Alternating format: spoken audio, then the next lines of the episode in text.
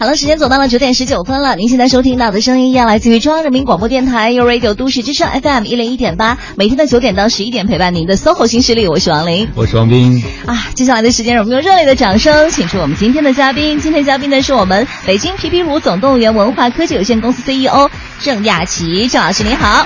大家好。呃，其实今天这节目对很多朋友来讲，可能是个圆梦的节目，是不是？对呀，对于我来说就是。对，尤其是对于 我好激动啊！就突然一下感觉童话人物跳到我面前来了。呃，因为小时候看那个郑渊洁老师，呃，第一次提到亚琪的时候，是在他的那个《亚琪进山》里，然后当时想，哎呀，这个小这个小朋友好可爱，因为我，哎呀，一下就暴露年龄了，是吧？你你你比我大是吧？对，我比你大。然后现在突然一下觉得说，长这么大出现在面前，还是心里面还是觉得挺激动的。对。王老师印象最深刻的是什么？嗯，我印象最深的是郑渊洁老师写的一个童话故事，叫《飞马牌汽车》。哦，为什么？为什么呢？因为其实我们生活在这个城市，经常堵车。这个飞马牌汽车的。故这故事中就讲到了堵车，然后在公车上谁都不能下车，有个女售票员阿姨。这个结尾呢有一幕非常非常奇葩，所以我印象很深，就是售票员阿姨想上洗手间，但没有办法，别人递给她塑料袋，她也不好意思用，最后她就用了一个技巧，这个技巧是从在幼儿园学会的，就把尿湿的裤子捂干。啊，那那车后来一堵堵了二十年啊，堵了二十年。对，其实后来我在想这个。故事的时候，我觉得它不是只写给孩子看的，其实更多的是当你长大了再看的时候，你的感受会非常不一样。我那个时候就觉得好多的东西我都不太明白，然后后来看的时候才明白，尤其是舒克贝塔。舒克贝塔长大以后的话，他们不是也就是娶妻然后生子嘛？然后到后面其实有一些东西的话，我觉得还是挺挺挺成人的。嗯。挺成人的还行，对呀，就是我觉得老郑的东西是这样的，就是我看到一个粉丝在微博上留言，我觉得他说的很对，嗯，他说老郑的东西是小孩看了笑，大人看了哭，嗯。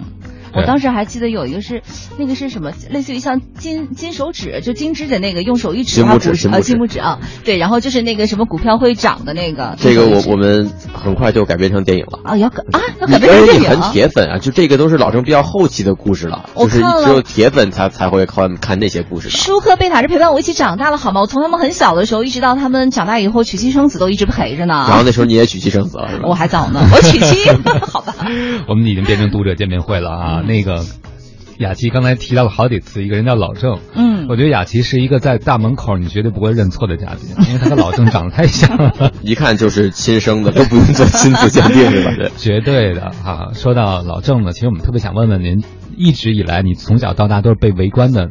我其实我很早在电视上看过关于你父亲老郑对你的教养方式的一些探讨啊，很多人也很好奇说这靠谱吗？这行吗？嗯，今天当你作为一个创业者坐到我们直播间的时候，哎，我觉得我我是真是挺为老郑骄傲的哈，用这样的方式培养出这么出色的孩子，嗯，对，这教育方式反正除了没有早恋的机会以外，我觉得都挺好的，一直在家里看着，对，不是没办法，因为没有同龄的的的的女孩嘛，认识的啊，对，对，其实我们挺好奇的，就是你的这个成长。方式里边这个过程你会孤独吗？因为你受的教育和很多小伙伴不太一样。呃，我觉得是这样，就是。呃，小学我不是毕业了嘛？六年级小学我是毕业了。然后呢，其实，在他就是在可能二三年级的时候，老郑就我们就开始探讨，就是说是不是可以在家教育？但这个东西在美国已经很普遍了，但是在中国这几乎没有。对，那个多早。对，而且这个其实对这整个教育，应试教育我也没什么太反感的。但是可能当时唯一的一个就是说，因为学的内容也都还行，我也不笨，就是也考试都能及格，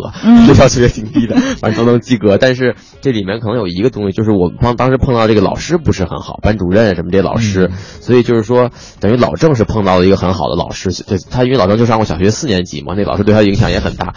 你看我爷爷，嗯，一天学没上过，只上过几天私塾，嗯，然后最后就跑去那个军校教马哲这些东西，就很早就加入共产党了嘛。嗯，然后这个是一个，然后我老郑是四年级毕业，小学四年级，对，小学四年级，我是六年级毕业。虽然我学历低，但是肯定家里还是一代比一代强的啊。然后这个，呃，我我女儿初一就行，嗯。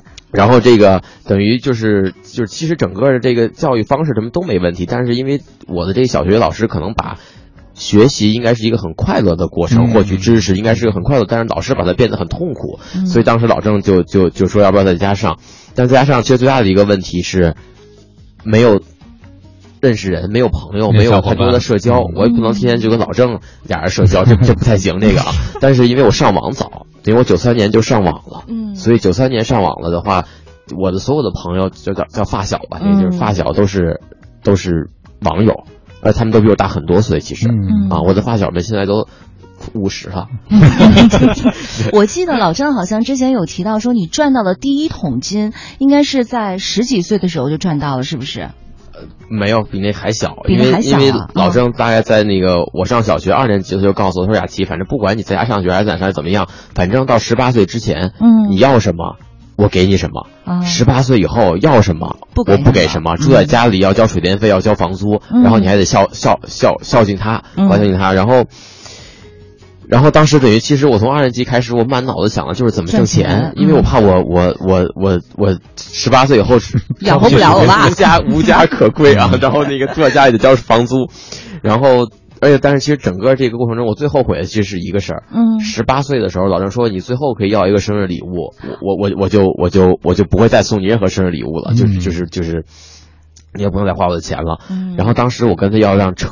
嗯，因为十八岁我就去学驾照了，然后就就想开车嘛。嗯，然后学驾照就得买个车嘛。然后老郑当年也是挺给面子的，买了一个当时国产汽车里最贵的。嗯，但是某某品牌，咱不给做广告啊，就是那个某某品牌飞马牌。对对，然后这个这个某某品牌的这个车当年是最贵的国产车，大概全办完拿下来，这车要六十万出头。当年呀，我十八岁那年，然后就买了。我太后悔了！现在这个车我要把它卖出去的话，因为它我是一个指标嘛，对我来讲，我现在想把它卖出去，这车大概能卖三万到四万块钱。但是如果当年北京的商品房最贵的不超过三四千一平，嗯，最贵的商品房，我一一千块一平的商品房，我能买六百平，嗯，我这六百平的房，我再也不用创业了。然后这我我很后悔啊！所以你要说第一桶金，其实最早第一桶金挣钱是。因为认识就是当年上网的人都是精英，很多家长就问我：“特雅琪，你看那么早上网，认识那么多网友，其实还是有很多可能是坏人或者是不是很好的人。”不担心吗？我说当年上网的全是精英，嗯，因为当年上网大概一小时要六十块钱，嗯，能花得起六十块钱上网的就就全是精英。九几年的时候，九三年，九三年，九三年。然后那时候上网认识的很多人都是计算机。这些从业人员，然后我就认识了好多报社、什么杂志的记者，就开始给他们写文章。嗯，然后第一次写的一个文章是个游戏攻略一整版，九四年的时候，九四年写了一整版的游戏攻略就登了，然后就把这稿子就寄给我了，给我付了稿费啊。然后当时老郑拿着这稿子看这一整版文章，他不吃惊，我为什么能写这么一整版文章？一个小孩儿，他一点不吃惊，他觉得可能他遗传就得 就应该这样，不能写字就不是亲生的哈。然后这个，所以拿着这个以后。老郑很吃惊的点是说，我怎么没看到你去寄稿子？哦，是通过电脑直接传过去的。我说你那刀耕火种的时代早都结束了，我们这现在直接发邮件就就就就登了。对。然后老郑从来没有跟我说过，希望我什么望子成龙，希望我怎么怎么样。但是他把这个报纸装裱了，挂在家里，下面写了一句话，嗯，说虽有。慈父不爱无义之子，我这这压力够大的。对，那是真正的就是，但是后来就写了大概好几百篇这样的这样的各种文章，电脑相关的硬件评测呀，什么游戏攻略，写了好多。那是挣的第一笔钱，那钱那钱不多，后来就越挣越多了，就干别的事儿了。对，嗯。但是十一岁的你当时自己写了篇文章，写了一篇攻略，被登在报纸上，你当时什么感觉？拿到第一笔稿费的时候？我说我终于可以十八岁以后不露宿街头了，心里有底了是吧？对对。然后到十八岁的时候，我应该大概有个七八十万的存款吧，我自己挣的。多少？七八十万人民币。啊，到多到十八岁的时候。到十八岁的时候。对好的，嗯，我们休息一下吧。九点二十八分，我在想我十一岁的时候还在干嘛？上小学五年级。豆腐乳的一首《Happy》送给大家。各位有什么问题想要向雅琪提问的话，可以通过微信跟我们联系，直接在微信的公众账号搜索添加“都市之声”为好友，发送文字留言就可以了。享受着感觉 with you。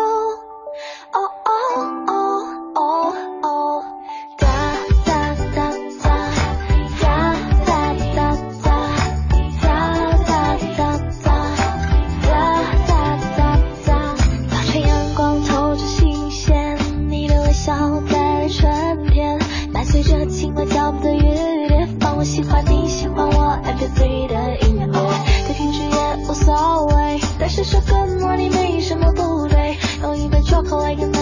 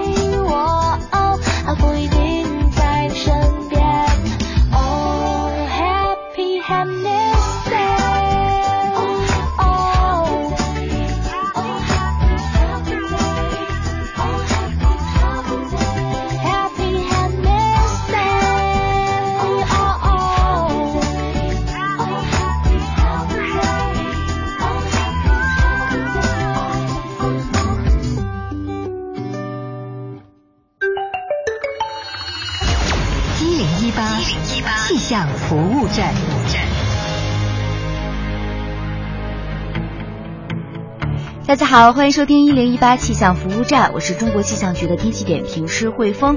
最近的京城虽然说时不时有雨水打扰，但是依然不改火热的主题，总是感觉啊，好像在一个大闷罐子里。本周京城将会进入到雷雨的多发期，一直到周四都报了有雷阵雨现身。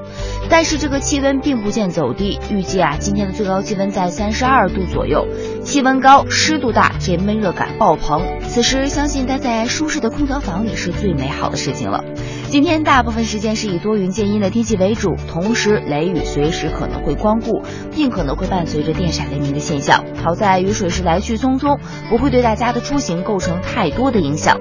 最近呢，这个雷雨天气通常是比较任性啊，大家一定要关注一下临近的天气预报，注意气象台发布的雷电预警信号。通常有雷电预警信号发出的时候，这雨多半也是会下下来的。国际城市方面，今天新加坡、新德里、雅加达、日内瓦、罗马、伦敦、柏林、温哥华、渥太华都会下雨，雨量不大，是以小雨为主；而开罗、雅典、洛杉矶会是大晴天。好了，以上就是汇丰在中国气象局为您带来的最新天气信息。今天北京会有雷阵雨出现，温度在二十三到三十二度之间。祝您好心情，拜拜。忙的都市需要音乐陪伴着十里长街，平凡的生活，听听我的广播，每天有很多颜色。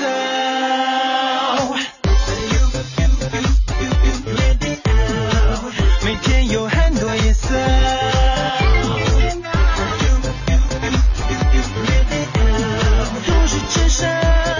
生活听我的 FM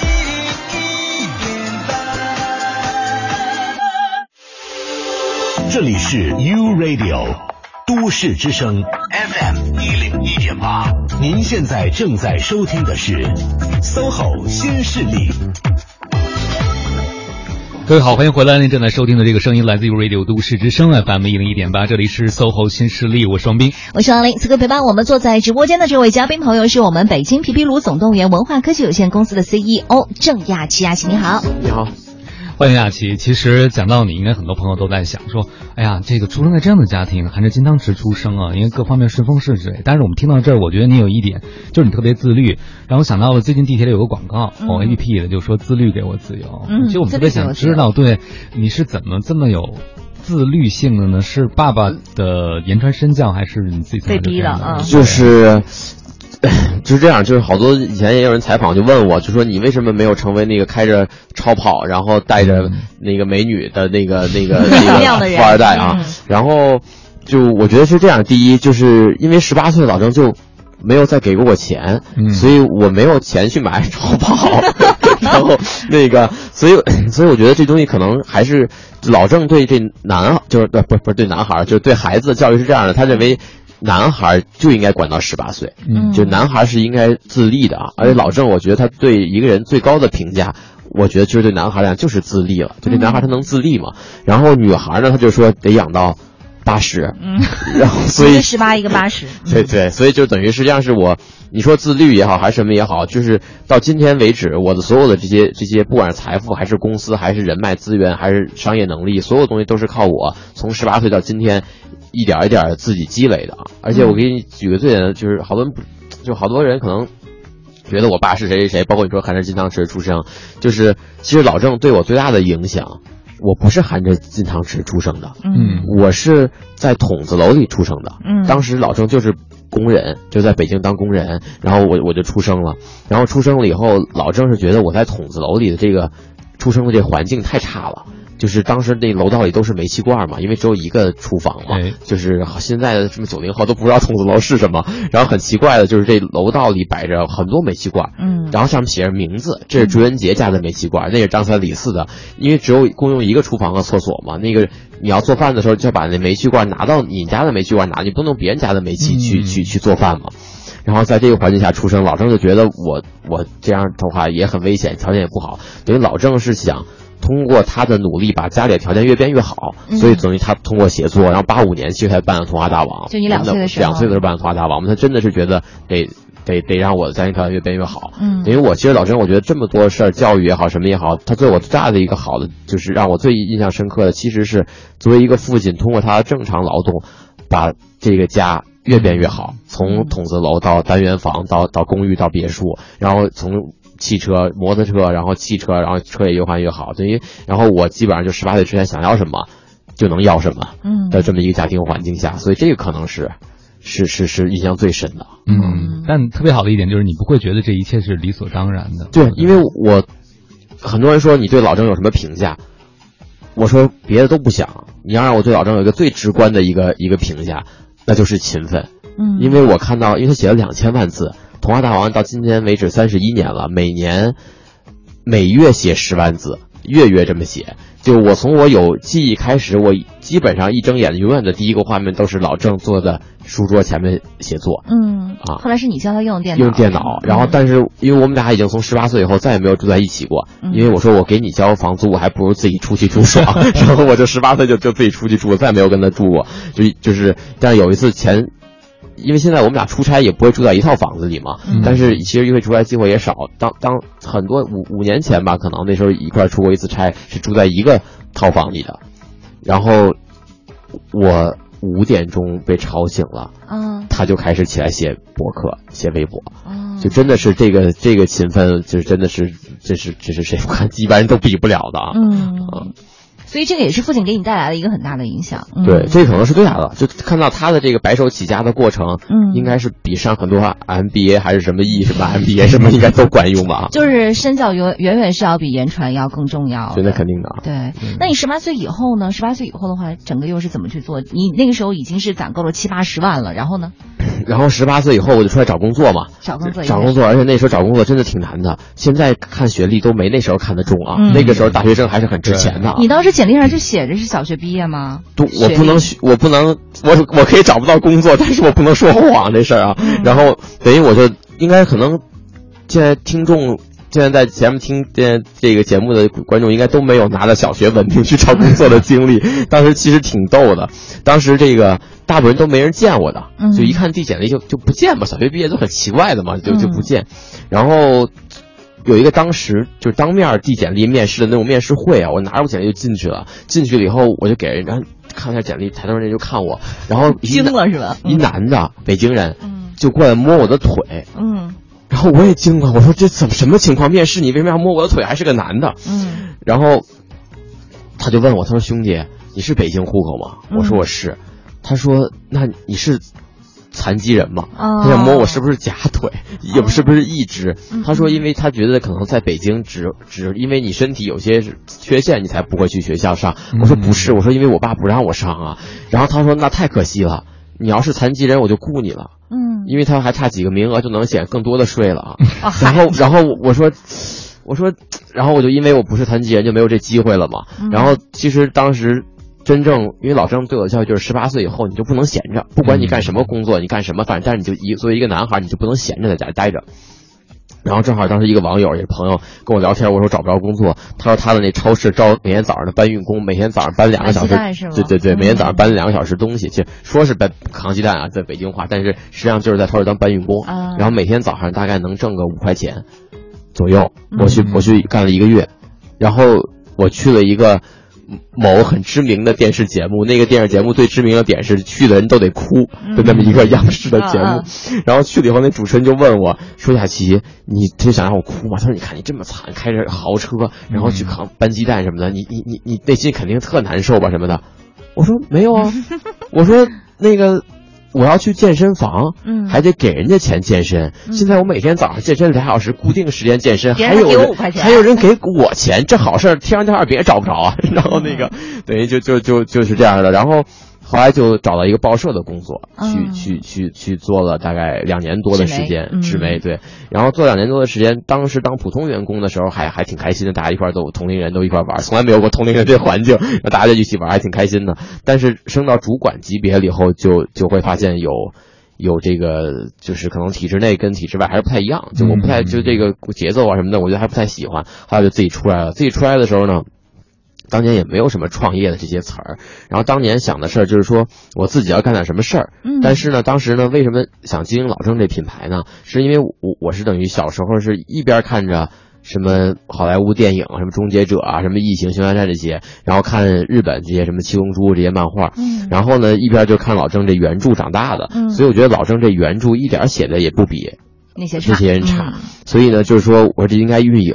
但是老郑呢是一个完全不运营的人。嗯老郑在我十年前帮他陆续开始做这运营的时候，他唯一的收入方式就是要版税。嗯一开始他内心是拒绝的吗？他一个员工也没有雇过，哦就是零运，就是他这品牌属于属于零运营的这么一状态。嗯然后他也觉得没没必要，就当然就是老郑是一个能把写作写到极致的人，嗯但是我认为大部分做创意型的人能做到极致的人，他是对经商和对与人这些沟通啊，对商业他其实没什么兴趣。嗯然后老郑就属于这样的人，然后也不运营。我说那这样，你把你的品牌交给我运营，然后我就给他描绘，我我就给他忽忽悠他。现在话我就忽悠他对，给他画一饼。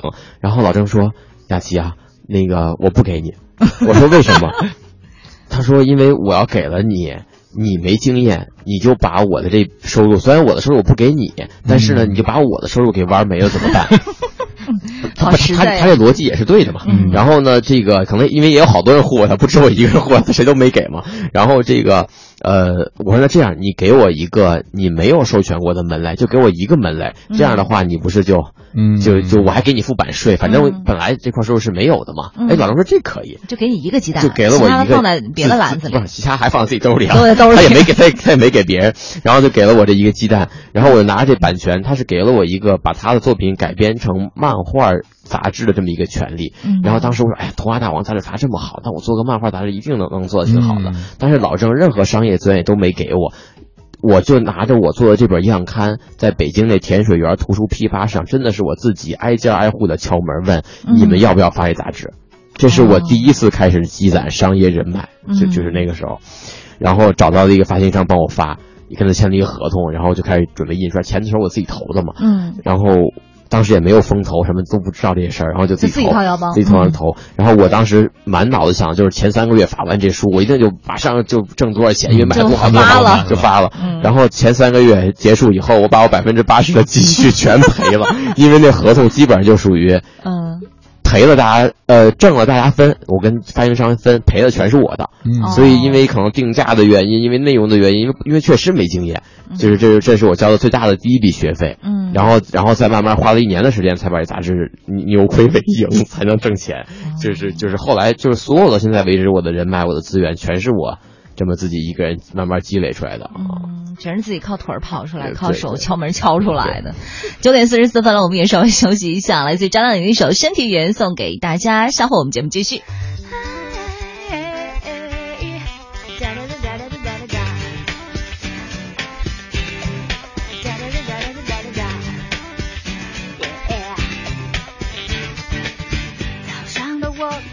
醒来，现在声音好多。我的身体有话想要告诉我。耳朵它带着一点抱怨口吻向我说，好像在感受昨天那个声音的震动，心跳是觉得缺少另一个熟悉的节奏，眼花缭乱，快要发疯。我听见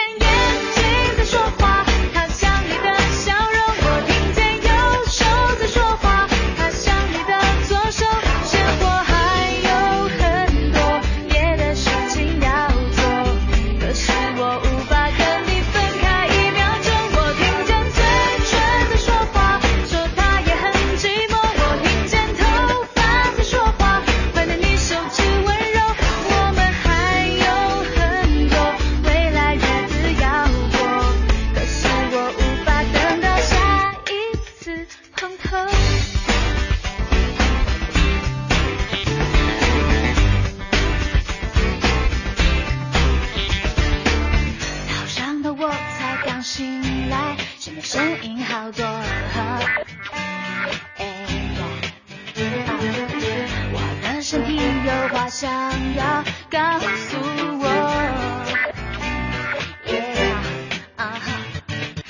耳朵它带着一点抱怨口吻向我说，好像在感受昨天那个声音的震动。心跳说觉得缺少另一个熟悉的节奏，说的我眼花缭乱，快要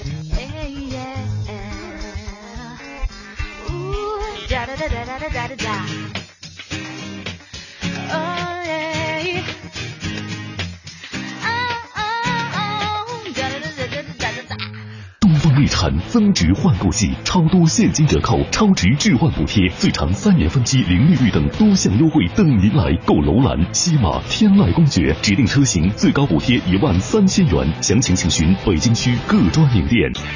为什么我的眼里常含泪水？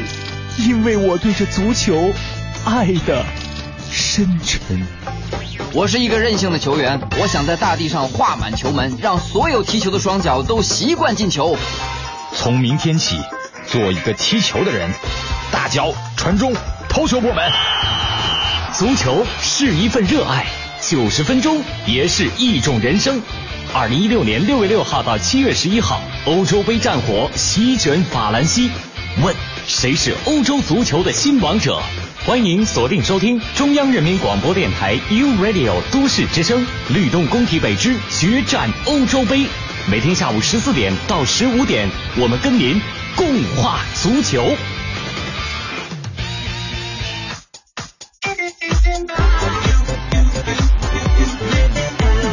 都市之声，生活听我的。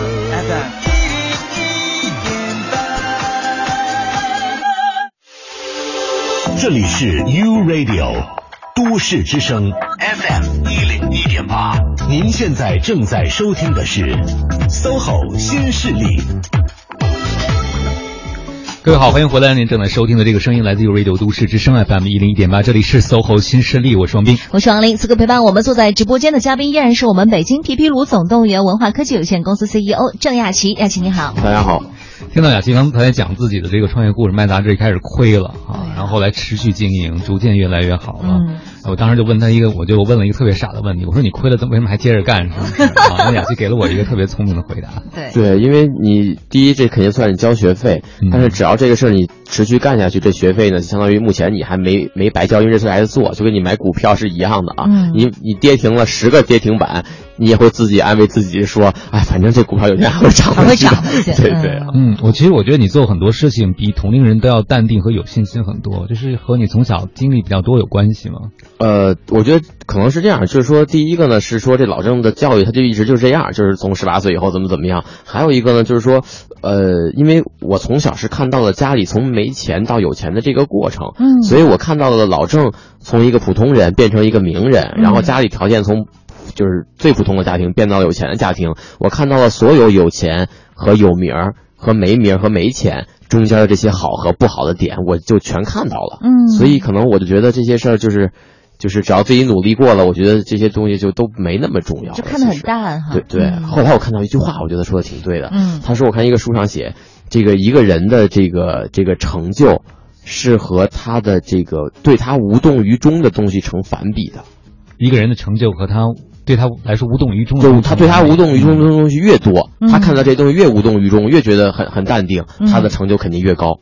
啊，就跟我以前看到带着模特和超开着超跑的富二代，我就不淡定一样，我 就淡定了，就是 就是说明我成长了。啊，哎，但是我会发现从从开始到现在，我们听到的努力和勤奋，好像其实这些事情是你觉得更可控的，因为努力是可控的，成功我们并不知道，机缘天时地利人和，但我们能做就更努力、更勤奋。对，就刚才就刚才你问我，就是说我我到了那个在报社的上班的时候，嗯跟那些同龄人开始大量的接触的时候，我跟同龄人有没有什么沟通的这些障碍什么的啊？嗯就沟通的障碍其实其实其实没有，但是其实。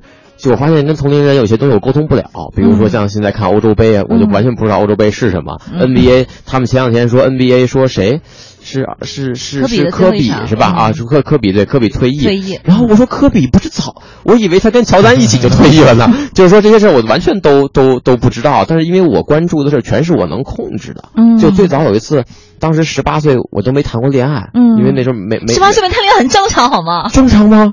啊，就，反正我那十一岁就开始赚钱了，对，十八岁都没谈过恋爱，然后后来我我就在网上不就那时候同龄的女网友就开始有一些了，嗯嗯有一个网友我就约出来跟她见面嘛，然后女孩长得也挺挺漂亮的，然后我就找话题嘛，我说你你喜欢是干嘛？她说我喜欢王力宏，嗯就大概就在我十八九岁的时候、啊，然后我说王力宏是谁？然后她说她说王力宏是那个。你肯定知道吗？唱唱歌的对啊，什么这样的，什么美国怀啊，外国怀的吧，还是怎么着？对啊嗯。然后我说，我真的，他说你肯定见过，我说我没见过。他说你喝过娃哈哈矿泉水吗？嗯，不带做广告了啊。这不做广告，就你喝过某 某某某品牌矿泉水吗？嗯然后他说，我说我喝过呀。他说那上面那个人就是王力宏。嗯后来我说，我以为那个是娃哈哈的老板。我我说我说就跟某饮料，他是把老板的照片印到那个那上面的。我说这是我说这老板长得还挺帅的，我一直觉得。嗯，就是等于我跟同龄人最大的问题是这些事儿我都不知道，我也不关心。嗯因为我我最关心的事儿是我能控制的事儿。就你可控性的对对，就我能通过我的努力把这些事儿越变越好，或者钱一挣越多，或者事业越来越好，我关心这些事儿。那些跟我目前关系不太大的事儿，我就控制不了了，我就不太关心了。所以第一次练习是失败的，对吧？对，哎呀，其实不是在今天这时代，今天这时代，如果要是谁跟你说了哪个人你不知道，马上就被你拉黑了，对不对对对对没有人理你了。没有，现在我也是这样的。嗯，你现在还是不知道王因为有一力宏是谁人跟我说，嗯张张张艺兴，啊？对啊，张艺兴，没事儿，那你跟王老师是一样的吗？王老师跟我说 谁呀？什么张艺兴、吴亦凡、对我经常问鹿晗王林这些人是谁。我说你怎么会分不清呢？他说长得都一样呢。好吧，我觉得你俩应该会有共同语言。九点五十四分了，我们还是稍微休息一下，整点过后马上回来。来自于彭坦的少年故事送给各位。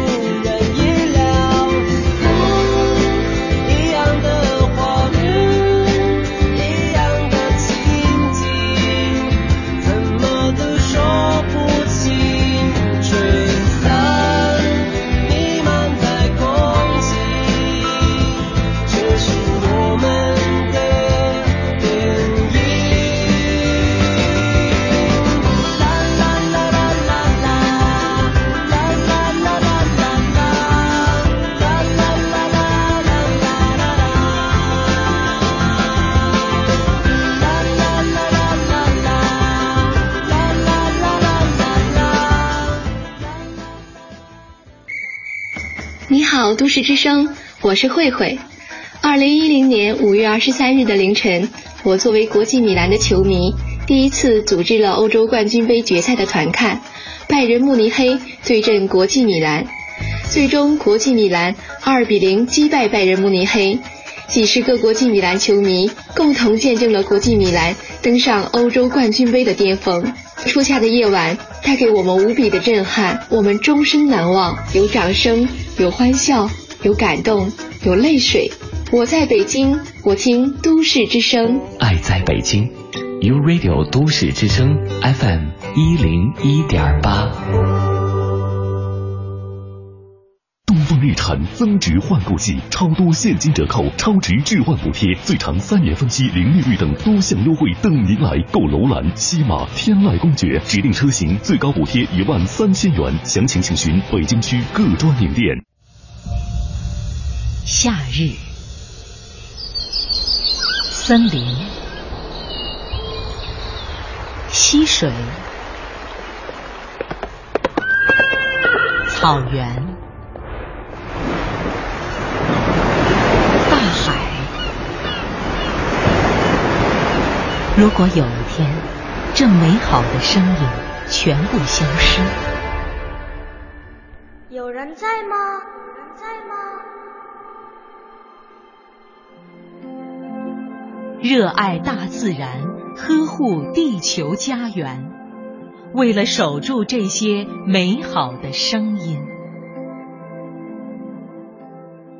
讲文明树新风公益广告。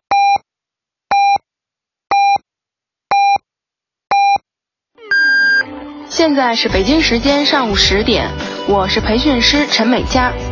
把解决问题当成乐趣，工作就会充满热情。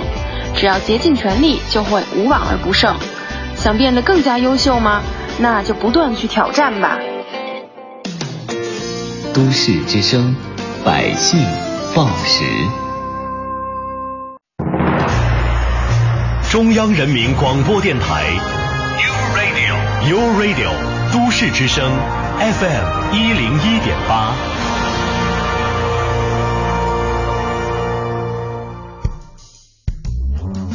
繁忙的都市需要音乐陪伴着十里长街，平凡的生活，听听我的广播，每天有很多颜色。都市之声，生活听我的 FM 一零一点八。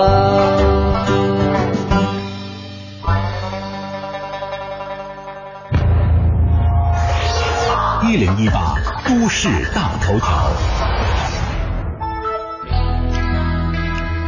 热点焦点和亮点，关注都市大头条。昨天上午，第十三届中国国际现代化铁路技术装备展览会在北京中国国际展览中心举行了。那么这次展会会有哪些看点呢？我们也连线都市之声记者邹晶了解一下。邹晶你好，你好王宁。一款被称为混血儿的 CRH 六 F 型城际动车组在这次展会上吸引了大家的眼球。它的编组长度为二百零一点四米，嗯，载客量坐席数为五百一十二人，但通过收缩行李架、卫生间等空间，可可以像地铁一样容纳三倍左右的乘客。因兼具高铁的速度和地铁的容量，被称为混血儿。工作人员表示，原有的三百五十公里城际列车只能在专线上跑，而新型城际动车组可以同时适用于现有线路及专线，兼容性好。可以在平谷线京津城际上使用。由于是新车型，目前还没有正式投入使用。此外，专门适用于城际运行的新型动车组 CJ 二，持续运行速度为二百五十公里每小时。它的车头按照仿生学原理设计成了萌萌的鲨鱼头造型，更易于减少阻力。在智慧轨道交通方面，工作人员正在进行高铁 WiFi 的测试。未来乘客只需要在车站上下一个 APP，进入列车车厢时就会实现这个 APP 的自动跳转，乘客可以通过这个 APP 免费上网。工作人员表示，这项技术正在测试阶段，未来的三到五年在高铁上将实现使用。好的，都市聚焦点尽在大头条，王林。好的，感感谢邹晶。我们也来看一下现在的路面情况。目前的东三环全线的南向北方向，三元桥到金广桥北向南方向车多排队，行驶缓慢。东四环的小武基桥到东风桥南向北方向呢，目前也是存在着排队的情况。另外，在南二环永定门桥到蔡户营桥东向西方向持续车多，行驶不畅。也要感谢我们的路况编辑鹏飞给我们提供的路况信息。这里是 U Radio 都市之声 FM 一零一点八，您现在正在收听的是 SOHO 新势力。节目现场映衬多彩职场，电波声场源自个性气场，客观立场导航人生秀场。SOHO 新势力带领你纵横职场，势不可挡。各位好，欢迎回来！您正在收听这个声音，依然来自 SOHO 新势力 Radio 都市之声 FM 一零一点八，这里是 SOHO 新势力。正在为您直播的 SOHO 新势力来自于中央人民广播电台 u Radio 都市之声 FM 一零点八。我发现这周我格外热爱我们节目的名字，啊每天要说两遍。我是汪斌，对，我是王林。此刻跟我们一起坐在直播间的这位嘉宾哈，同样很欢乐，是我们北京皮皮鲁总动员文化科技有限公司 CEO 郑雅琪。雅琪你好，我又回来了，你必须要回来啊！刚才我们其实从雅琪身上学到了很多，我听到了努力，我听到了自律，还有就是专注在自己可控的领域。我觉得其实很多创业者可能都会有类似的品质，但创业确实是件不容易的事情。嗯那雅静，你开始创业是从刚才你讲到的那本漫画杂志开始的是吧？对，就经营老郑的品牌是是从这开始的啊。嗯然后这个杂志后来上了正轨以后，最成功的事儿应该是图书。嗯然后我帮老郑的图书，大概到今天为止这十年的时间，陆续我帮他已经销量翻了有二十倍了。销量翻了它的这个纸质图书的销量有二十倍了。嗯现在我们每年能做到一点五亿的马洋数，哦这个在单一品牌在中国肯定是能排前三名的，不管是儿童文学还是还是成人书啊，嗯就这个销量很高的，而且我们每年能在保持在百分之。二十五左右的增长，嗯书是一个在儿童书当然还保持正常了，但是成人的纸质图书就是已经每年都在下下跌嘛，纸质的这块儿，然后但是我们还能再有百分之二十五的增长每年。嗯，老郑看到这些数字有什么什么反馈给你？别的反馈没有，但是他就是再也不过问任何事儿了。就现在你知道能做到什么程度吗？现在我们能做到就是说，呃，因为老郑之前还陆续会问啊，这书怎么做呀、跟谁合作啊，怎么弄啊，包括我们别的项目他都会问，会。但是这几年我因为他的收入都在不停的增长，他的收入，他的收入在不停的增长啊，所以等于他就再也不过问这些事儿了，因为这种东西就是拿结果说话嘛，别的我觉得都是都都都没用啊。那等于你跟老郑现在的关系是什么？就是他是，你的，他是我们公司的签约艺人，哦。就是艺人是是是那个，我明白了。打比方是签约的这个作者，呃，授授权方，就是嗯。我们拥有他的所有的授权，然后做这个品牌的的的运营嘛。嗯，嗯，然后他现在基本上能帮我干的事儿就是站台，露个脸儿，就比如说今天我们，因为我们跟乐视拍了一个《皮皮鲁送你一百条命》的动画片，嗯三维的，然后明年二月份上，现在在制作之中。嗯然后这个动画片开发布会的时候，我就跟老郑说：“来，你来开发布会。他在门口说：“啊，那我今天要说什么呀？主要是今天发什么东西啊？”哦 就就就这么一个状态啊。嗯对对。但即使你们是父子关系，其实你真正完全拿到老郑的这些内容的授权是一二年的事情。对，等于一二年底的时候，我我才说服老郑把他的所所有的授权，呃，放到了我们现在经营 P P U 总动员这公司，然后版权费所有东西都给他水涨船高了，然后他他就他就他就同意了，然后那个时候我。以第一次引入的 VC，对，就是风险投资，在 A 轮的时候，就一一二年底啊，嗯，我知道中国的很多码字的作家，他们其实挺担心一件事，他们并不期望自己暴富，他们特别怕失控。嗯，比如特别是进入商业操作以后，会把这个品牌，比如做成什么，他们都不知道，是吧？完全失控。就你是怎么让老郑这么放心？但是我觉得是这样，就嗯就是其实大部分的作家，就我接触的这些作家里，我觉得可能大部分的人也没那么担心你说那问题。嗯大部分的作家还是在这个行业都不太成熟，或者已经成熟了，他把他的版权呃销售给了一些做不好的人，因为还哦这个行业现在太热了，所以还有好多热钱拿着，就就真的有那些。土豪就是这样，就我土豪是我很喜欢土豪，我要很和土豪成为朋友，那个，但是还是对，嗯但是很很还是有很多土豪拿着钱来跟我说雅琪，我把版权授权给你，然后我不拒，你开个合理的，比合理高都行，但是我不拒绝，你只要开价我就不拒绝。嗯但是我说，在我这授权费和授权的方式是最好谈的，你先告诉我你怎么能把这事做好。嗯，他他说压堆，但他都说服不了我。哦我觉得他做完肯定亏钱。我的一个原则就是，如果我的合作伙伴得不到利益，这利益不管是钱也好，还是还是流量也好，还是什么也好，他只要得不到利益的事儿，我就不干。因为他都得不到利益的事儿，他肯定做不长久。对我来讲就是一烂尾。嗯，就但是大部分的，我觉得作家现在在做授权的时候，基本上就是你给我钱，公司还可以凑合，就给你了吧，嗯给你就拍去吧。基本上他们是不管的。嗯就这种例子太多了，咱就咱就不点名了吧。但是这些案例就是你看纠纷也好，大部分作家其实还是把他的版权在很早之前就很便宜的其实卖出去了。但是老郑好像格外谨慎，是不是？那是因为有我。嗯，对，因为我老劝他别别别别谈别谈，然后这都有很高的风险，拍毁了就完了什么的这些事儿，嗯所以最后就就就都拿到我自己手里。然后我们现在就是，我现在的合作伙伴都是最好的行业里，嗯就任何就是我的话剧也是最好的合作伙伴。呃，出版社我们跟中信、浙少这些去合作，然后那个呃电影动画片不是乐视嘛，嗯电影。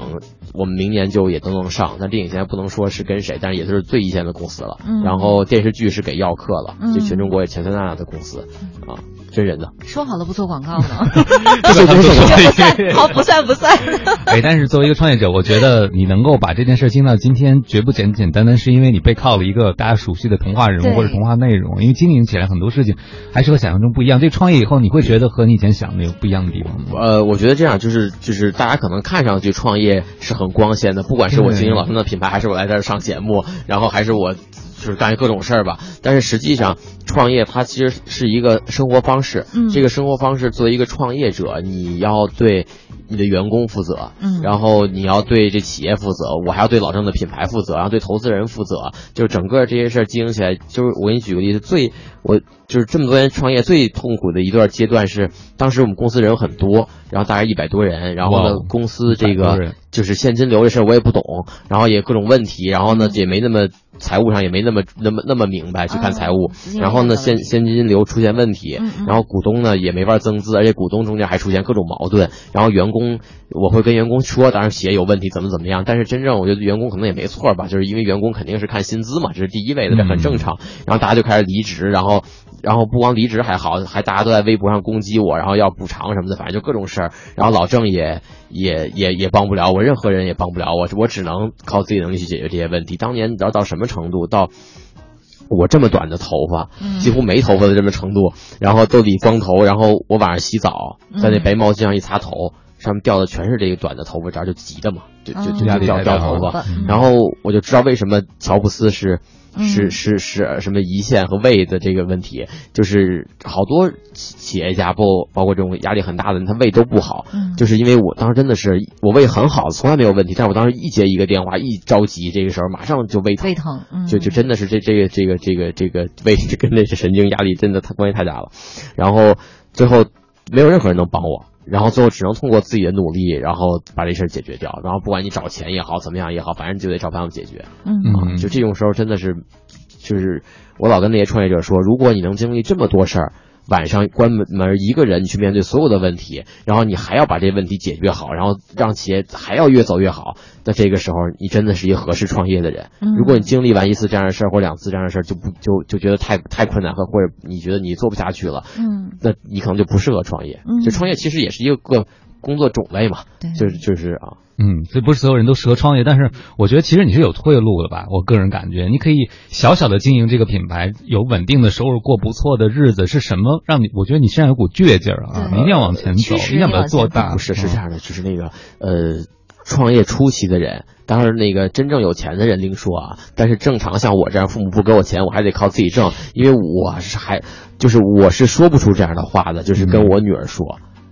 你你你的所有生活来源，所有钱都是靠你爷爷给的。嗯当然这个事儿老郑可能不一定会不给啊，但是因为毕竟是隔代亲嘛，他不会给我，但是他可能会给我女儿这么说，但是我也说不出这样的话来。所以我真的是希望通过我的努力，像老郑那样，就把我女儿的生活环境越变越好，然后她想要的一切我都能给她。还是女孩，我还养到八十啊，这个，所以，所以就是这个挣钱的动力肯定是最大的。我觉得大部分的创业者最大的动力还是要挣钱，改变自己的生活或者家庭的生活，这是最大的。但是和你在你整个创业过程之中，你就会爱上这个。如果你是这类人的话，嗯你就会喜欢上这个事儿，不管是成就感也好，还是你的想法得到了实现也好，还是就连我看着我团队的人能越成长越好，我都挺开心的。看到别人的成长，对我也很开心。但是是就是我带大家一起成长嘛，这我也很开心，所以包括我自己的成长，就是我觉得这个可能是最大的到到后来的的的动力。这个事儿就变成了跟老郑一样，开始写作是为了也是为了挣钱，嗯但是后来可能越写就变成了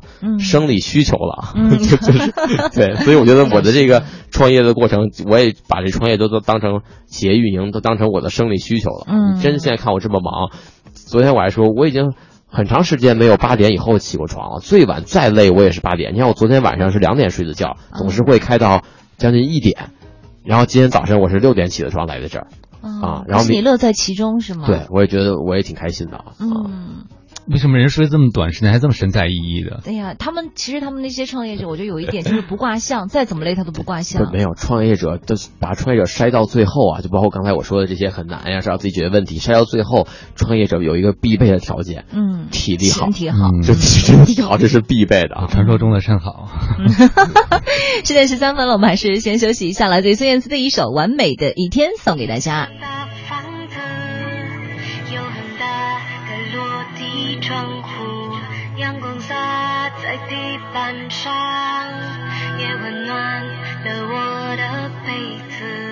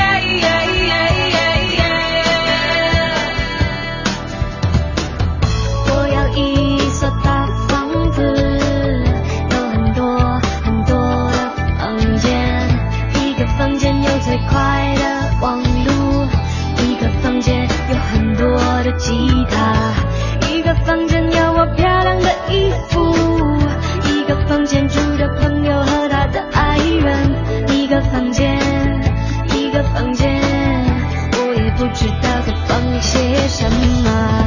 耶耶耶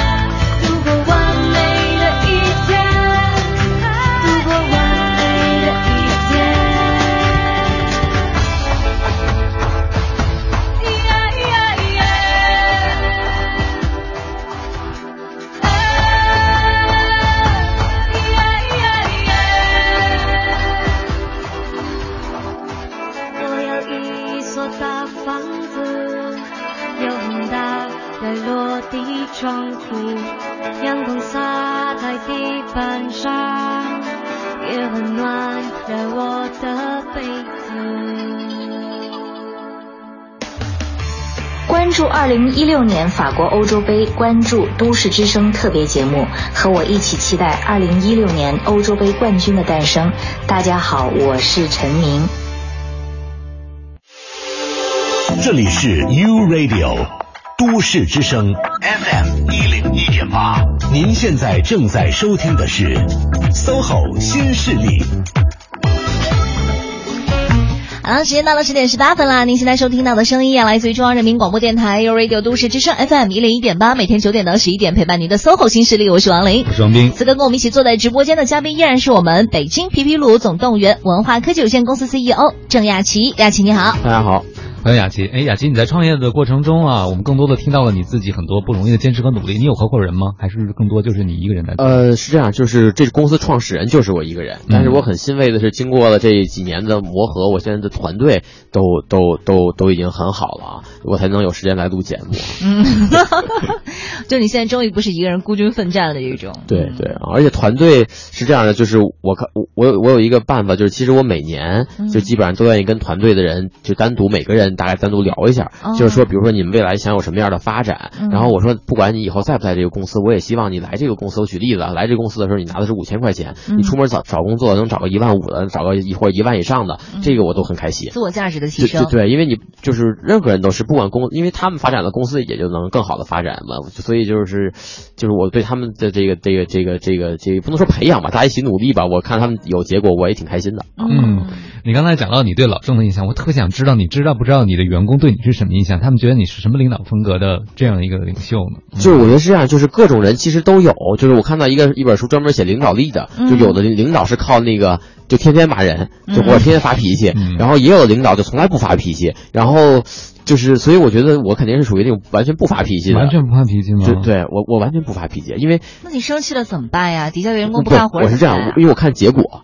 哦，你你不看过程？我不看过程的，我也没工夫看过程。就比如说，好，咱说这月要签这合同，比如说怎么怎么样，好，那你签没签？那那中间当然了，就是不熟悉的员工，你还是要跟他沟通一下，你怎么做的，大概告诉他一下或者怎么样。但是我认为，真正企业就是高管级别的人也好，或者用人也好，我觉得用的人一定是他在这某项能力里比你强的，嗯，就一定得用比你强的人。如果我用的人财务水平不如我。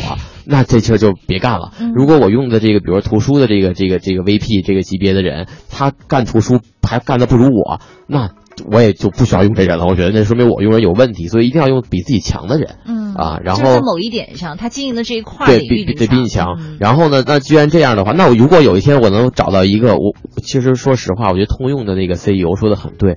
他说，但是我我跟他一样，我看那本书就是就是我当时就这么想。他说，我从。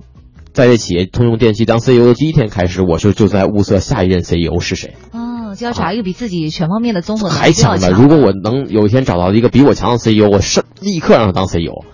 就是就是我肯定是一个就是这样的人，所以就是就是所以在管理员工上，我基本上也是结果导向的啊。就中间那过程，咱别扯那些乱七八糟授权没用的。对，就是能能有结果就好好干，没有结果咱就换。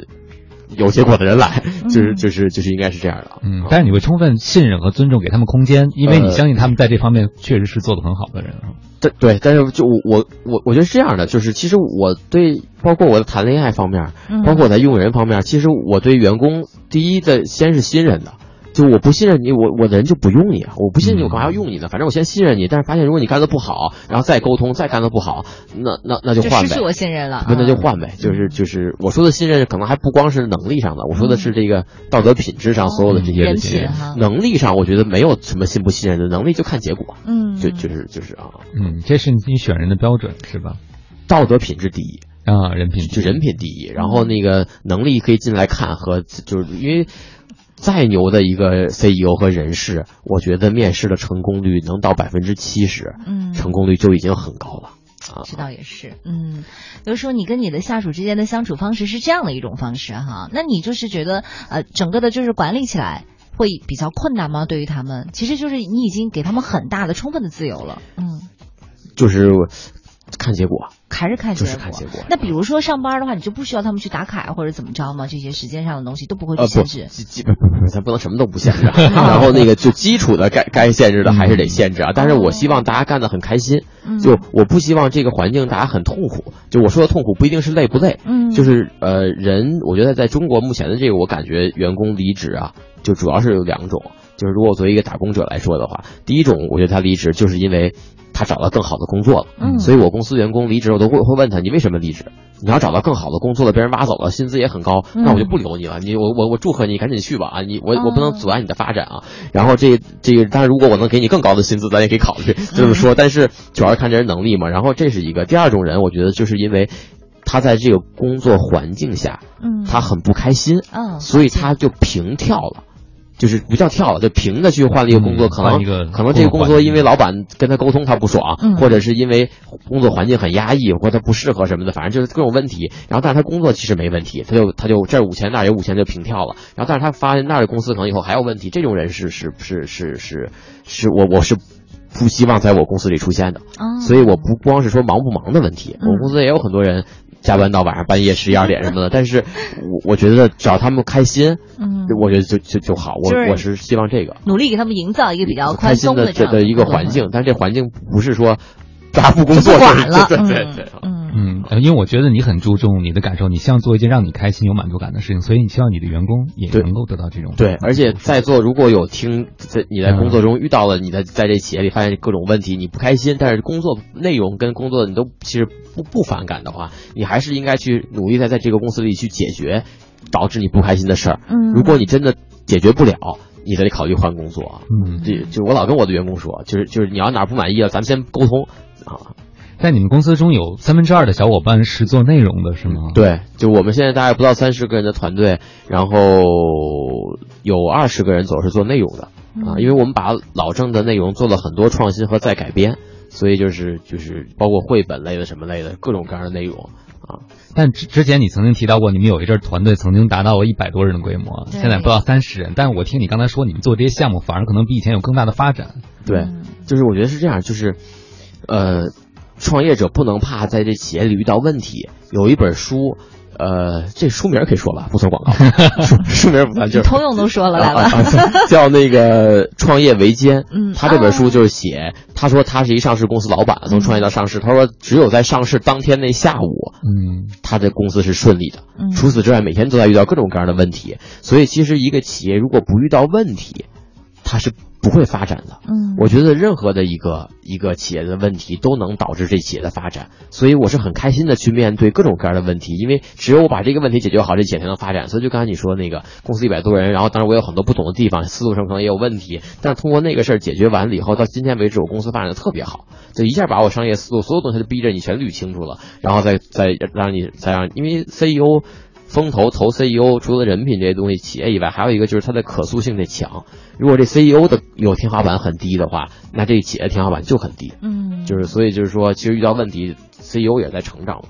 嗯，所以其实我刚才听说你引进风投的时候，我也特别想问，就是他们当时投你的时候，原因是什么？是说你因为你有老郑的授权之外，是不是也因为一些个人身上的因？呃，对，我觉得是这样的，就是说，呃，你看这么多作家有 IP，但是这么多作家的这些 IP 几乎不能说一个都没有啊，但是我觉得也百分之五可能都没有的这些作者是有运营公司，然后运营公司还帮他越做越好，然后这个运营公司还有他自身的价值，因为老郑在我的公司里是没有任何股份的，老郑认为股份不是钱，哦。老郑老郑认为美金也不是钱，因为美金拿出去花不了，他只认人民币啊。哦，他没有股权的在里面，没有，完全没有，所以他我是我完完签约艺人的全签约艺人，哦。所以等于这个公司还能升值，就是我们的股东也老股东也挣到了钱，天使呃这些都挣到了钱，然后我自己的这个股份的增值都有了，嗯但是这件事儿全是靠我们自己的努力做出来的。然后现在我们有了这个风投，风投当时最大的就是说这公司做品牌运营没问题，因为老郑的品牌太多了，一共两千万字，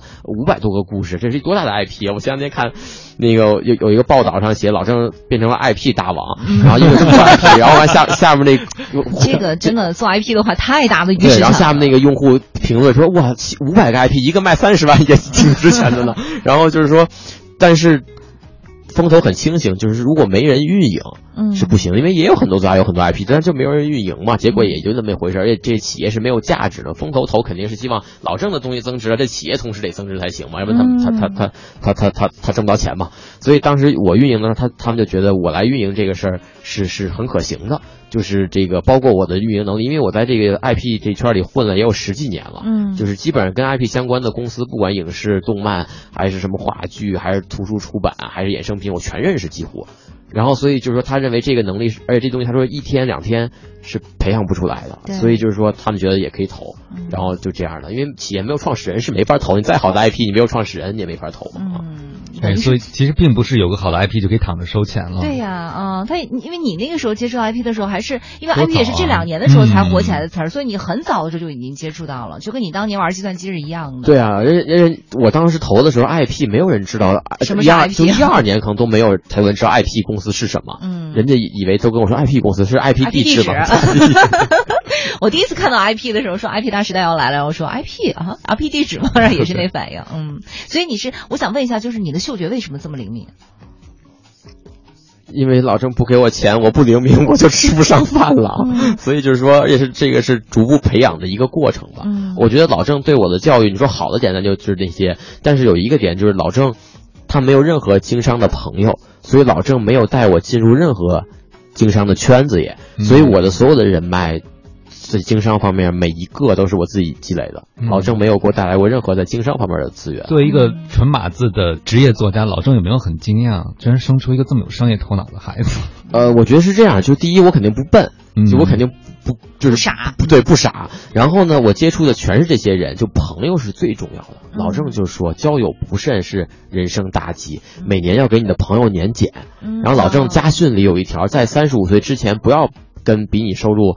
低太多的人交交往，就巴菲特有一个事儿嘛，就巴菲特说，在座的所有听课的人，你们拿出笔和纸写，你三个最好的朋友挣多少钱，嗯然然后后除以一下然后挣多少钱，然后开什么样的车，住什么样的房，然后平均完以后，你们就挣这么多钱，开这样的车，住这样的房，嗯，然后就之前我在网上人家问我说，你觉得普通人跟千万富翁差差距是差一差，如果只差一步的话，差哪儿？我说你去认识三个千万富翁，嗯，就是所以等于我身边的朋友全是，当然咱不也做广告啊，全是这些最大的现在的这些网站，不管是电商的、O to O 的，还是还是还是卖化妆品的，就是所有的这些人，我都是在他们。不成功的时候，我就认识他们。然后我看我身边的无数的朋友，什么，哎呦，今天公司怎么投两百万，后来就卖了五个亿？我这个人怎么才才才创业一分钱没投就卖了六千万？然后这公司就就就都是很，就都是我身边的事儿。我觉得那我也能做这事儿，我什么也不比你们差。然后所以朋友的影响真的是很大的，就就是就是这个可能也是让我更有信心和，因为这些商业全是我触手可及的，然后我还签了老郑这样的 IP，然后我还认识这么多可以经营的人，陆续。就是就是就是学的嘛，等于是啊。嗯，这真的是一个基于理性的决定啊！我觉得其实更重要的不是和有钱人，而是和成功的人站到一起。对对对，并不是有钱，我觉得是有价值的人。十点三十分了，我们还是稍微休息一下，来自于周杰伦的《稻香》送给大家。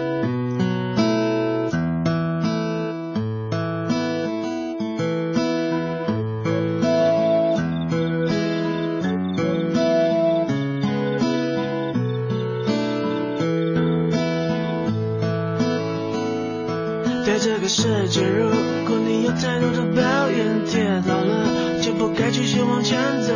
为什么人要这么的脆弱堕落？请你打开电视看看，多少人为生命在努力，勇敢的走下去。我们是不是该知足，珍惜一切，就算没有拥有。还记得你说这是唯一的城堡，随着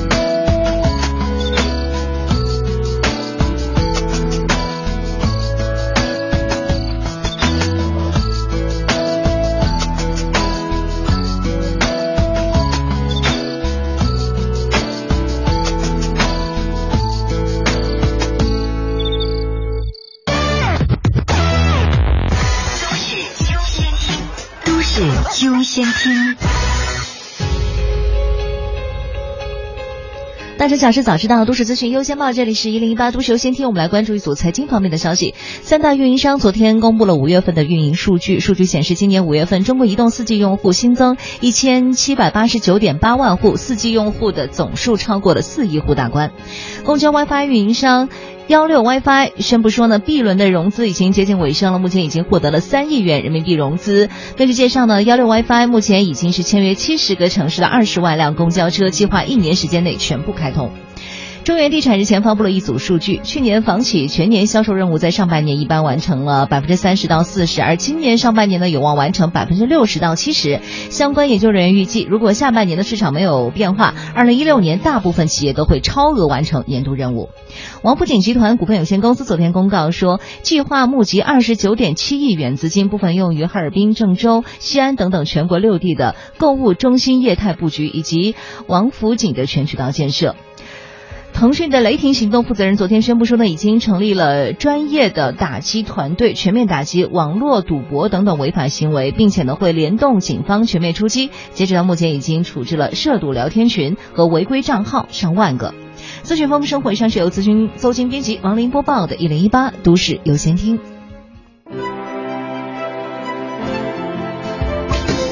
繁忙的都市需要音乐陪伴着十里长街，平凡的生活，听听我的广播，每天有很多颜色。都市之声，生活听我的 FM。一零一点八。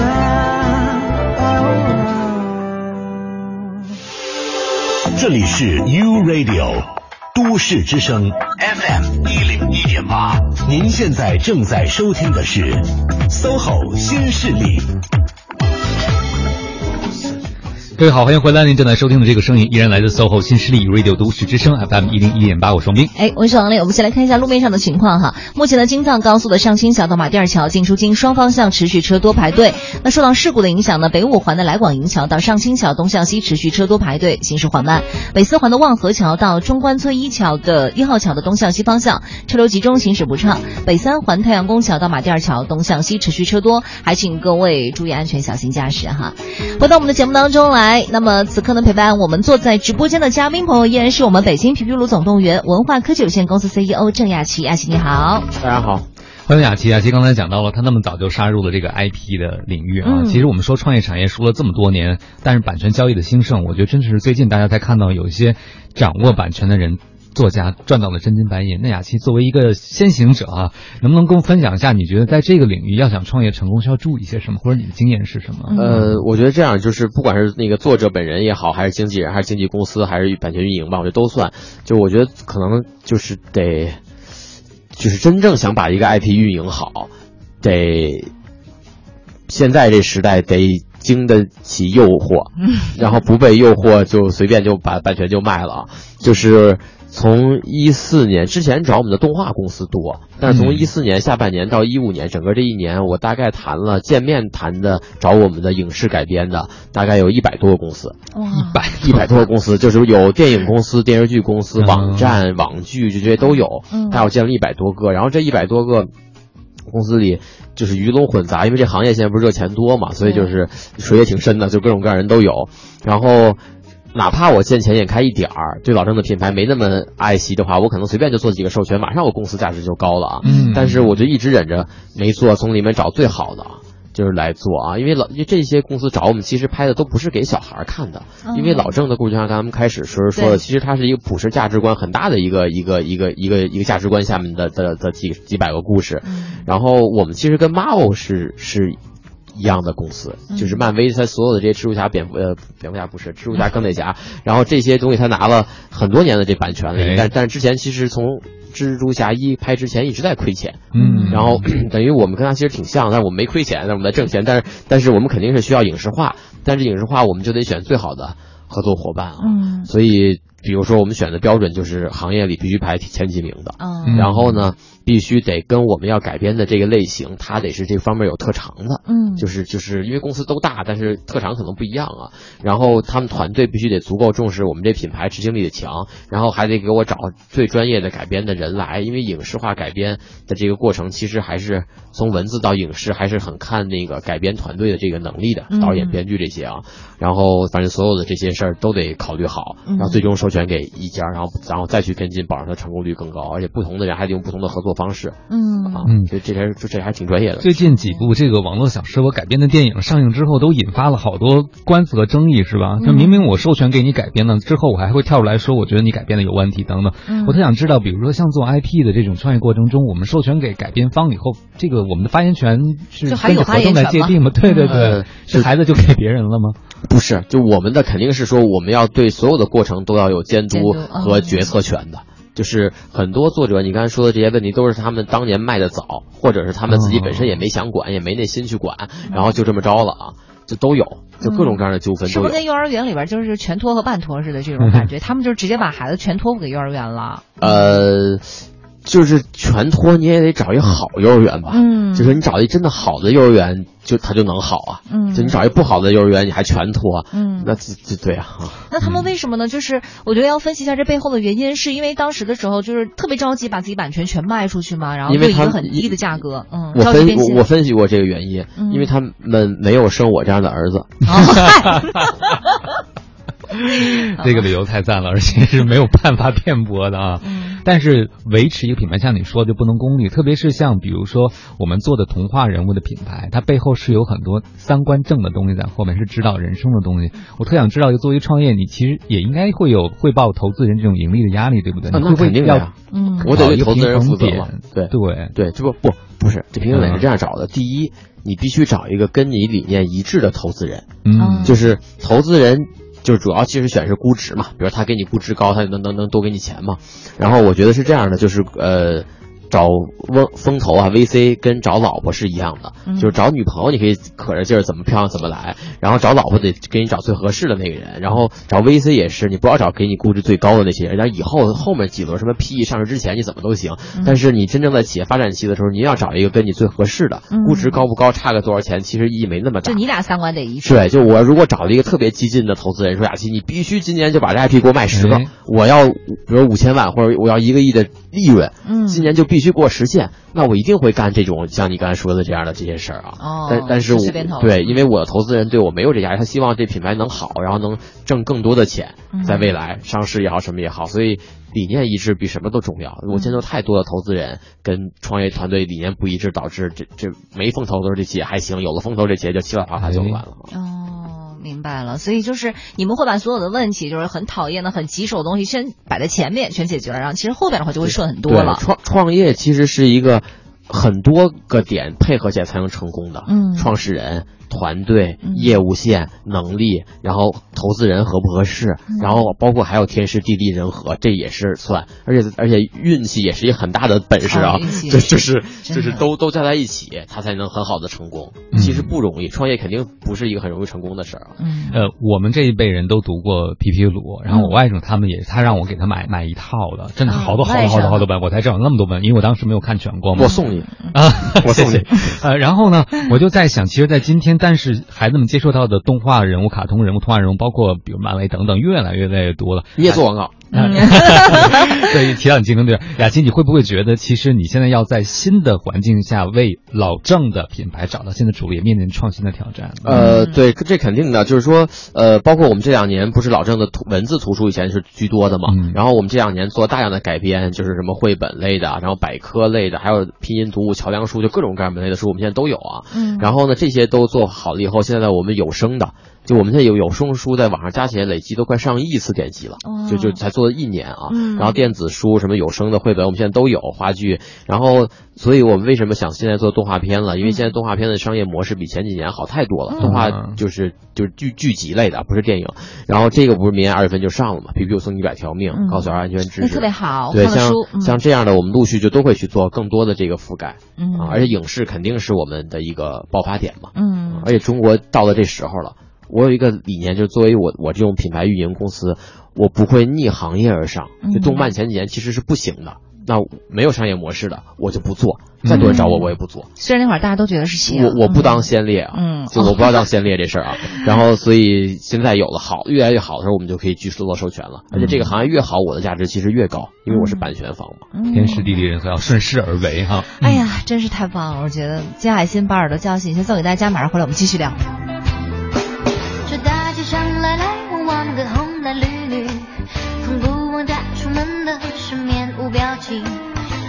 那个总爱唱歌的心灵，也就只好两手一摊坐在路边休息。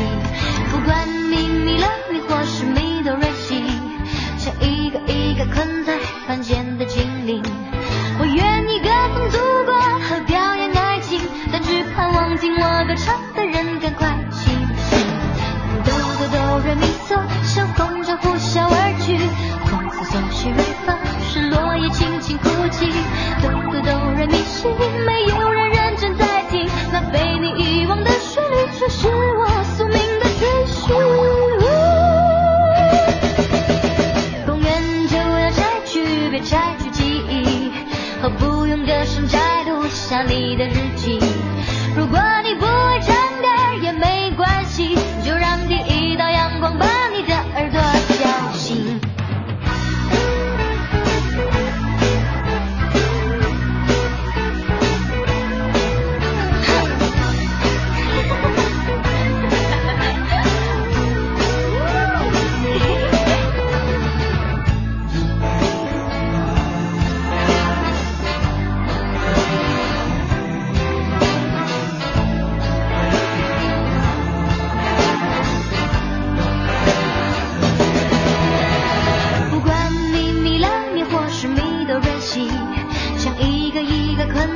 凡间的精灵。我愿意歌颂祖国和表扬爱情，但只盼望听我歌唱的人赶快清醒。哆哆哆来咪嗦，像风筝呼啸而去，嗦嗦嗦西瑞发，是落叶轻轻哭泣。哆哆哆来咪西，没有人认真在听，那被你遗忘的旋律，却是我宿命的追寻。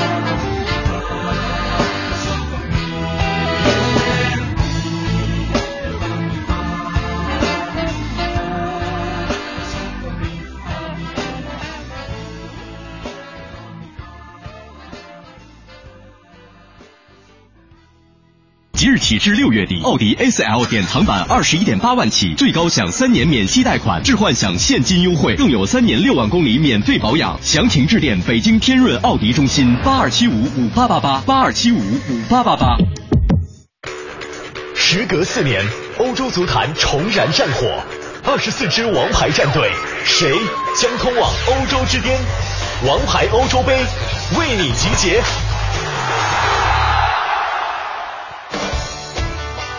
波西米亚风暴，斯洛伐克。既然老大哥捷克以 A 组第一的身份跻身决赛圈，那么上世纪九十年代才分家出去的小弟斯洛伐克也不能落后。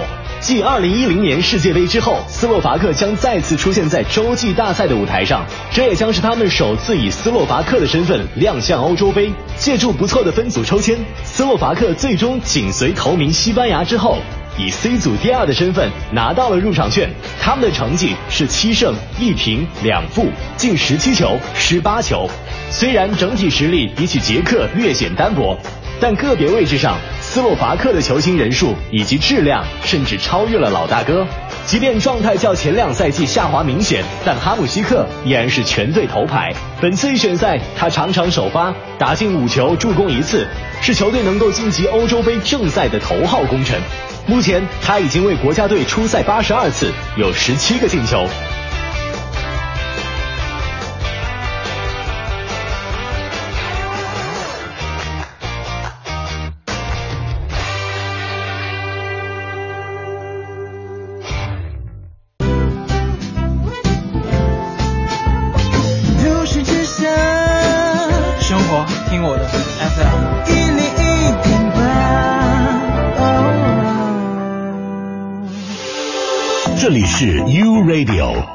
都市之声 FM 一零一点八，您现在正在收听的是 SOHO 新势力。好了，时间到了十点四十九分了。您现在收听到的声音来自于中央人民广播电台 u Radio 都市之声 FM 一零一点八，每天九点到十一点陪伴您的 SOHO 新势力，我是王琳，我是王斌。此刻陪伴我们坐在直播间的依然是北京皮皮鲁总动员文化科技有限公司 CEO 郑雅琪，郑雅琪你好。大家好。欢迎雅琪啊！做知识产权最怕一件事儿就是盗版、山寨，对不对啊？你们也会遇到这种问题吧？对我昨天收到一本我们刚出的书的盗版书，嗯然后这盗版书上居然在某网站上他卖的时候，他还是说。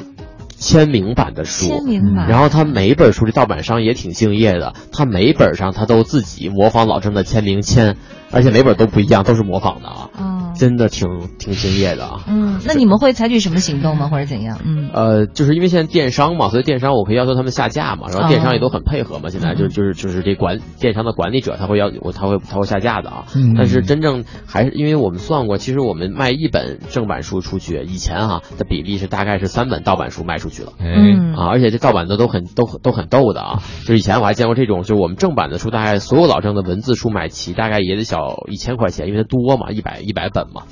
然后网上是二百块钱还包邮，我认为那邮费就得一百，但是他是把那个几本十本书缩印成一本书，非常非常小字，对非常版密，没有人对对对，然后反正各种招儿都有，但是反正我们也管，就是能看得到的我们都会管，但是实际上真正可能有有些城市啊，或者有些很小的地方，他也买不到正版图书，嗯。然后那个也也也就这样了吧，我估计啊，就跟 LV 不不不不，就啊跟就跟某 某这些各种奢侈品，它不是也有盗版，它也就那么那么着了吧？啊，对对，今天出了多少个广告？待会儿我下节目我回去回听一下，我来数。先罚你钱了吧？没有没有没有，嗯你就是特开心是吧？哎，我其实很想问雅琪一个问题啊，就是咱们现在的话，基本上都还是老郑的那些书里边的人物，然后啊，包括一些故事啊什么，咱们来继续往下做。就是你们有没有想过以后还去做一些新的人物的形象出来，或者？就就我觉得现在是这样的，就是呃，因为老郑大概这五百个多故事，七百多个人物，我们能做很久了，可能都都做不完。嗯但是呢，等于实际上我其实我最想干的一个事儿是说，等于我用老郑的这些内容，我把中国所有关于 IP 运营的合作的公司，整个的线，包括公司团队，全部都磨合好了。嗯然后等于下一步，其实中国缺一个什么呀？我觉得中国缺有想象力的内容。嗯就是你不管他说他是对他是科幻也好还是什么样，嗯但是它跟网络文学还不太一样。网络文学可能相对于它快消的这个成分更多，但是我们需要有这种真的是常年。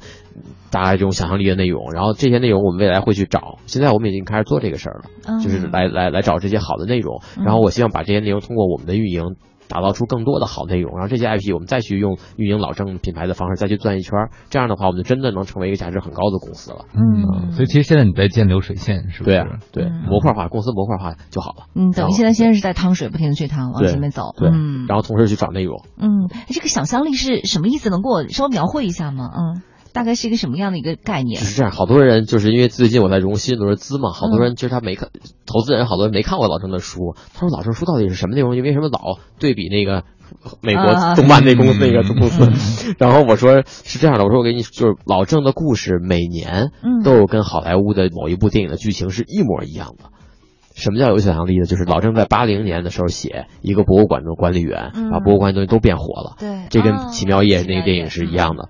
然后老郑写皮皮鲁发明了一个机器，戴在头上自己设定好想做什么梦就能做什么梦，跟别人的机器连在一起能进别人的梦，这跟《盗梦空间》是一样的。然后老郑写三零九暗室，皮皮鲁打开衣柜进去了以后，四个门嘛，有就那个密道进去四个门，每个门是一个世界。纳尼亚传奇也是这样的。最像的一个是老郑写了一个，呃，月球上有个监狱，地球人就把。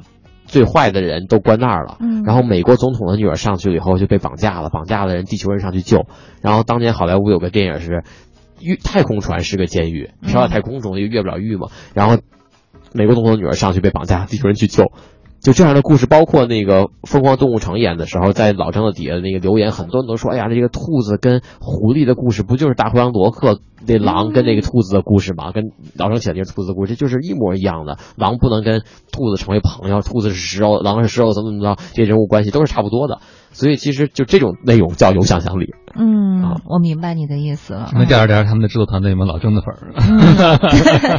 哎呀，真是，所以就是说，咱们下一步的是要把这样的一种想象力的东西，把它变成具体的东西啊。就比包括影视化，包括我们再去找更多喜欢写这样内容的作者来。嗯嗯，最后的一两分钟时间，能不能给我们一些很多想杀入这个创业领域，特别知识产权创业领域的年轻朋友点儿建议和呃，我觉得我身体好一万，支点招。对，我觉得创业创业是这样的，就是其实不是每个人都合适创业，但是呢，我鼓励大家只要有想创业的心的人，就都去创业，一次先试一下。如果你能面对刚才我们说的这种一个人的。就是就是艰难的去创业，然后各种问题，然后你还很开心的再去创业的话，那你才适合创业。如果你做一次，你发现你不不太适合，那你就别创了。我觉得人应该多尝试。而且有一次，一个也是反复创业的人，我们俩在论坛上，主任就问你们这种人为什么老在创业？我们俩就说，嗨，其实我们都是闲不住的人，然后我们也喜欢这个事儿，所以我们不停的去做这个事儿。嗯所以你你就是听众要想知道你是不是这样人，最好的方式就是你去尝试这个事儿，试一下。对，嗯，对。嗯，人生路有千万条，最重要找到适合自己那一条。对，我觉得最重要点，最重要点是可以生一个这样的儿子。好了，十点五十五分了，再一次感谢雅琪今天抽出时间来到我们的节目当中，明天要开始飞了哈，非常的忙碌，嗯对，那个谢谢大家啊。嗯，好的，在这也要代表我们的编辑文娟，感谢大家的收听，稍后是由怀强和金迪为您带来更加精彩的风尚 CBD。